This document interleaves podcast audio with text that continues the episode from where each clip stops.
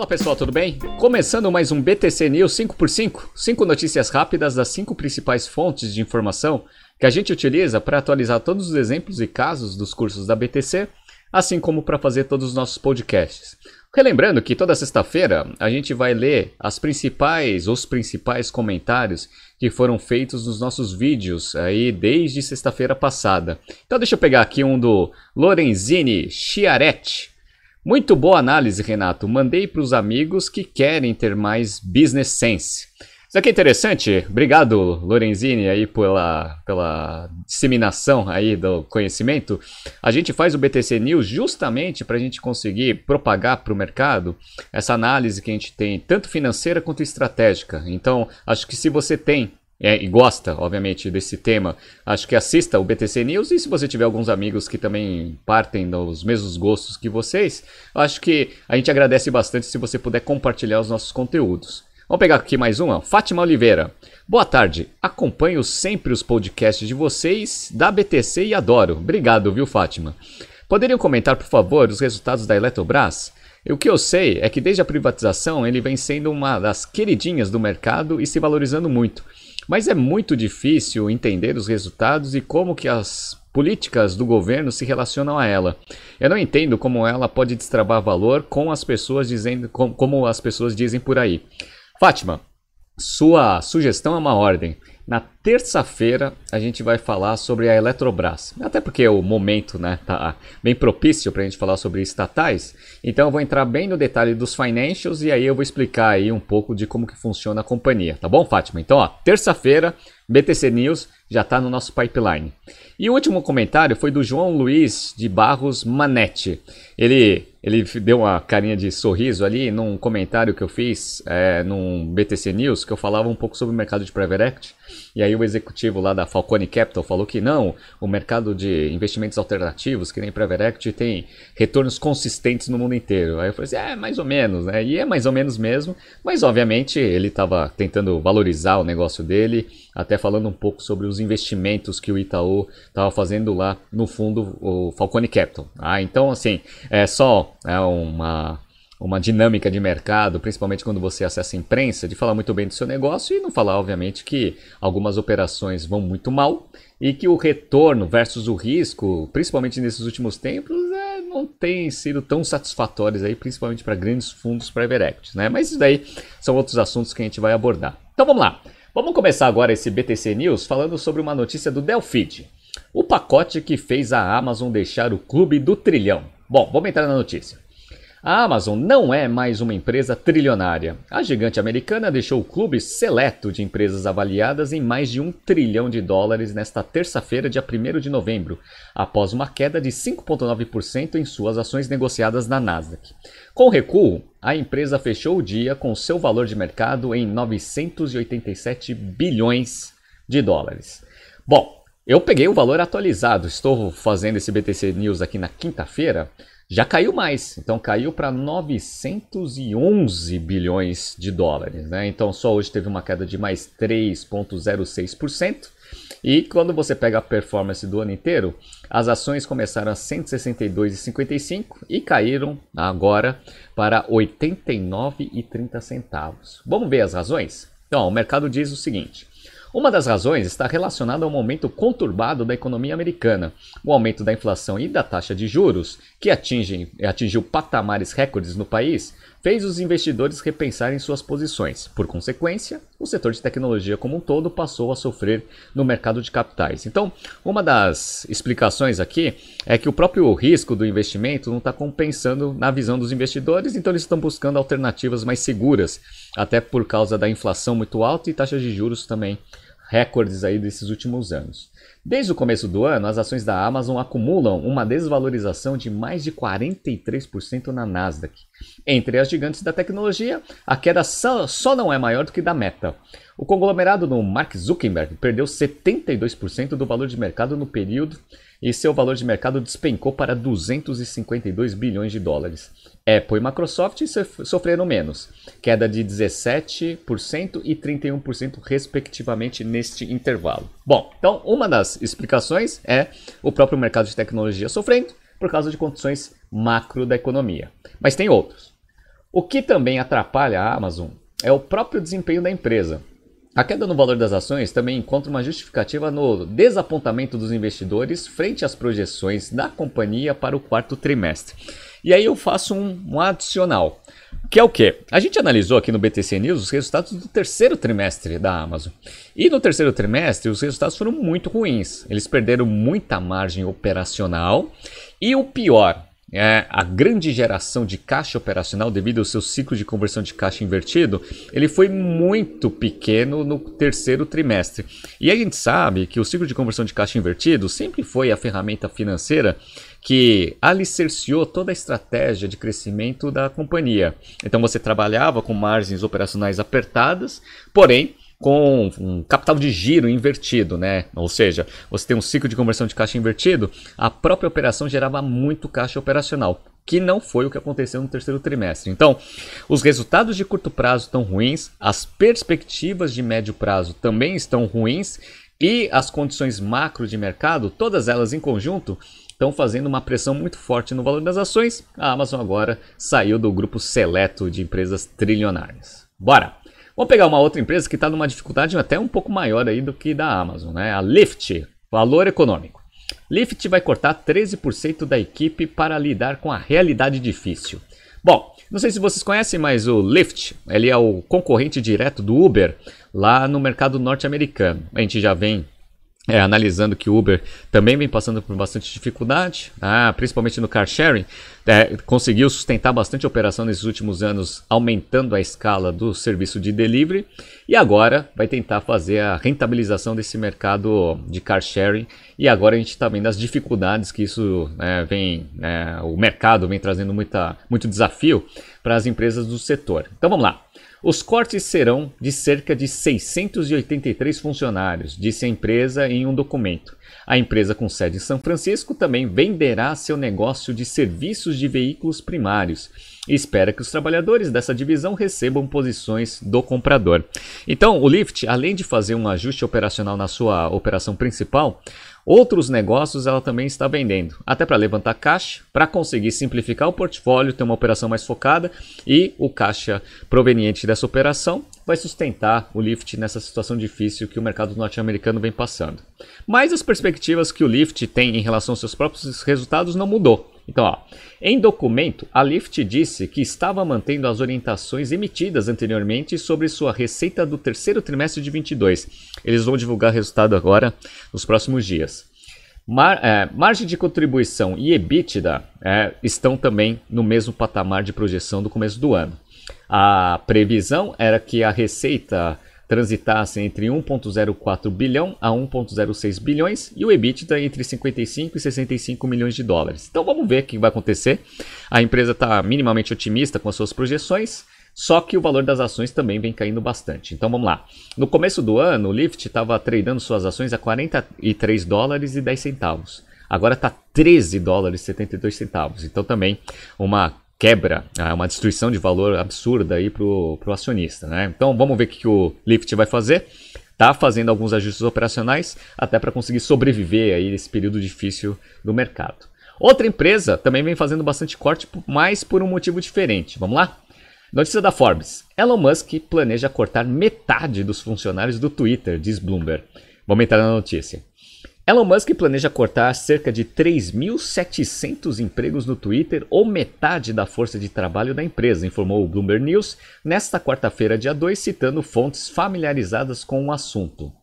Vamos lá. Reuters informou no início da semana, citando fontes, que Musk planeja cortar um quarto da força de trabalho do Twitter como parte de uma primeira rodada de demissões da rede social.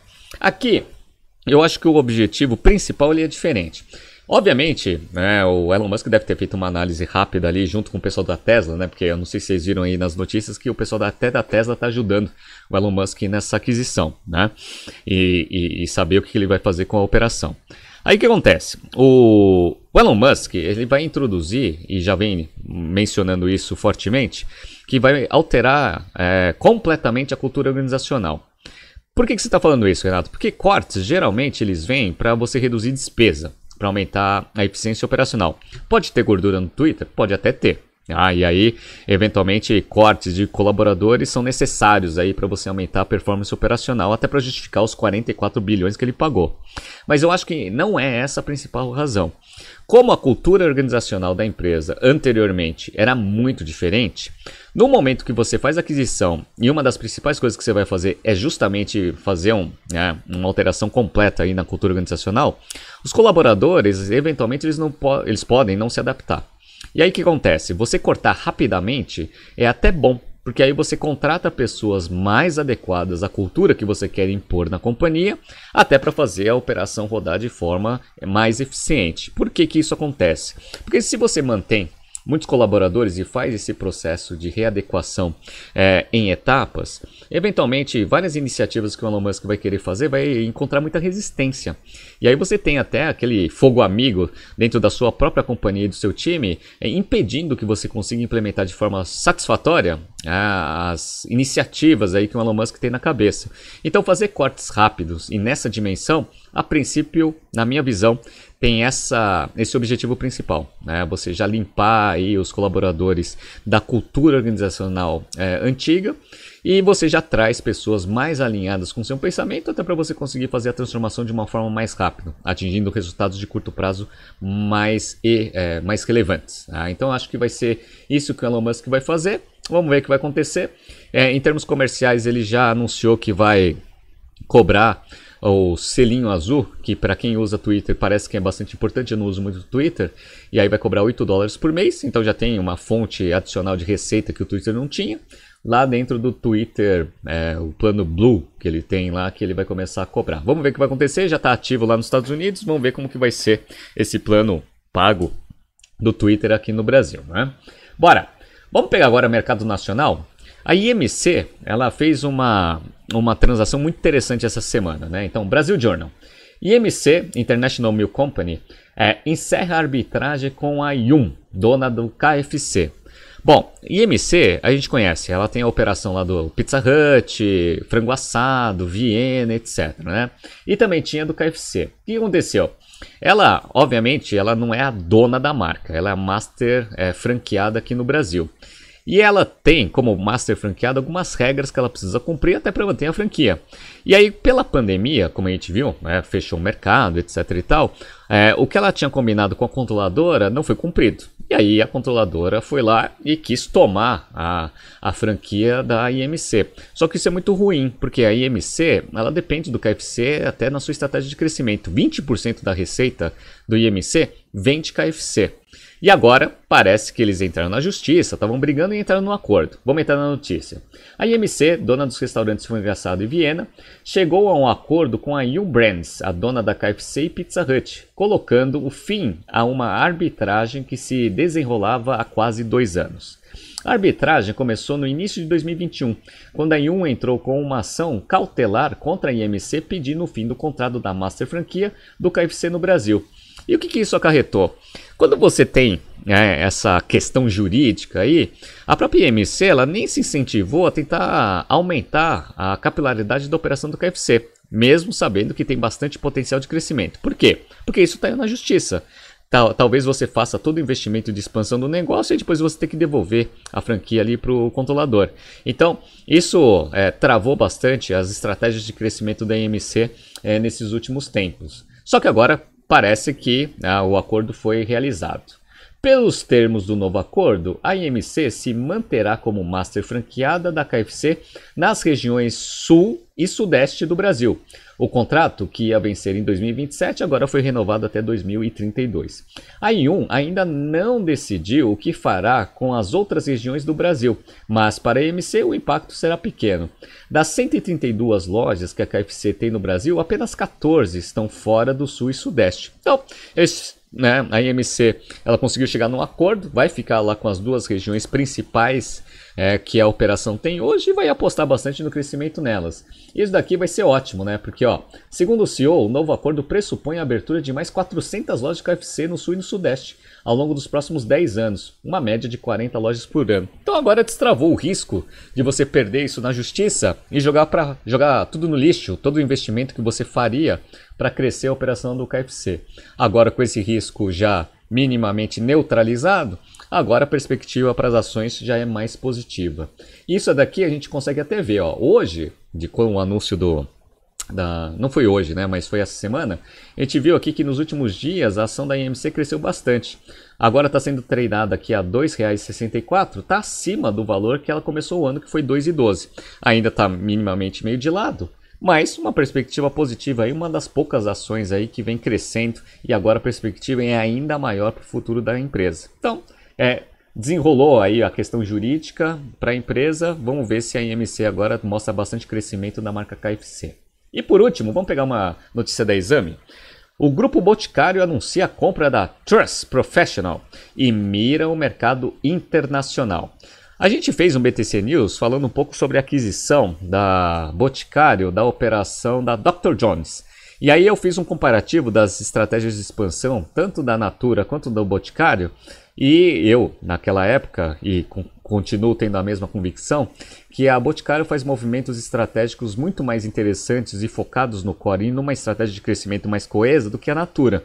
E essa daqui também eu acho que se encaixa um pouco nessa estratégia coesa de expansão do negócio. Vamos lá. Criada em 2003, a Trust conquistou o espaço entre os profissionais de beleza e fez movimentos para fomentar a educação no setor, como a criação de uma academia internacional para a profissionalização de cabeleireiros. Nos últimos anos, também iniciou duas frentes de negócio: a Hair Spy by Trust, oferecendo experiências e tratamentos em salões licenciados, e a La Moda, marca com foco nos canais farmacêuticos e alimentar. Então, para quem está vendo o BTC News aqui pelo YouTube, estou mostrando aqui o site da, da, da, empresa. Então, toda uma parte de capacitação para é, salão de beleza e agora vendendo diversos produtos aí também especializados nesse segmento. Isso daqui vai complementar muito a operação do Boticário, que também tem aí artigos de beleza, perfume e, e outras operações, né? Então, abre aspas aqui, ó. Com a operação, amplificamos nossa estratégia multicanal e multimarca, criando um portfólio de marcas relevantes e complementares, além de proporcionar uma jornada ainda mais completa para o consumidor, afirma o Boticário. O valor do negócio não foi revelado. Mas quando você pega as últimas aquisições, você percebe claramente o que, que o Boticário está querendo criar. Um grande ecossistema todo é, alicerciado ali no mercado de beleza, tanto masculino como feminino, em todas as suas verticais. Então, ó, o movimento é mais um passo na busca por acelerar a estratégia multicanal e multimarca da companhia.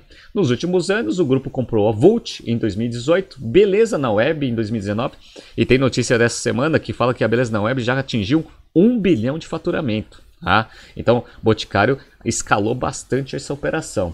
As empresas de tecnologia Casa Magalhães e Gavi em 2020 e a Logi, Logitech é, catarinense Equilibrium no início deste ano, além da Dr. Jones. Então, a gente vê aí que a Boticário vai fazendo aquisições pontuais numa escala muito menor que a Natura, mas é muito mais fácil de integrar e aí você vai criando e executando essa estratégia de multicanal multimarca de uma forma muito mais eficiente, a princípio com uma rentabilidade maior. Como o Boticário é capital fechado, é difícil a gente saber quanto que está né, agregando de valor todas essas aquisições mas em termos de conceito de estratégia e alianças estratégicas, faz muito mais sentido esses movimentos do que eventualmente a Natura que está encontrando bastante dificuldade aí em conseguir gerir aquele monstro que ele criou depois da aquisição da Avon. Vamos ver o que vai acontecer, mas eu gosto bastante aí desse modelo de expansão do Boticário. Bom, e essa foi a última notícia. Tá surgindo aqui alguns BTCs News passados para vocês se atualizarem. Pessoal, muito bom final de semana, descansem bastante. Até segunda-feira. Um abraço.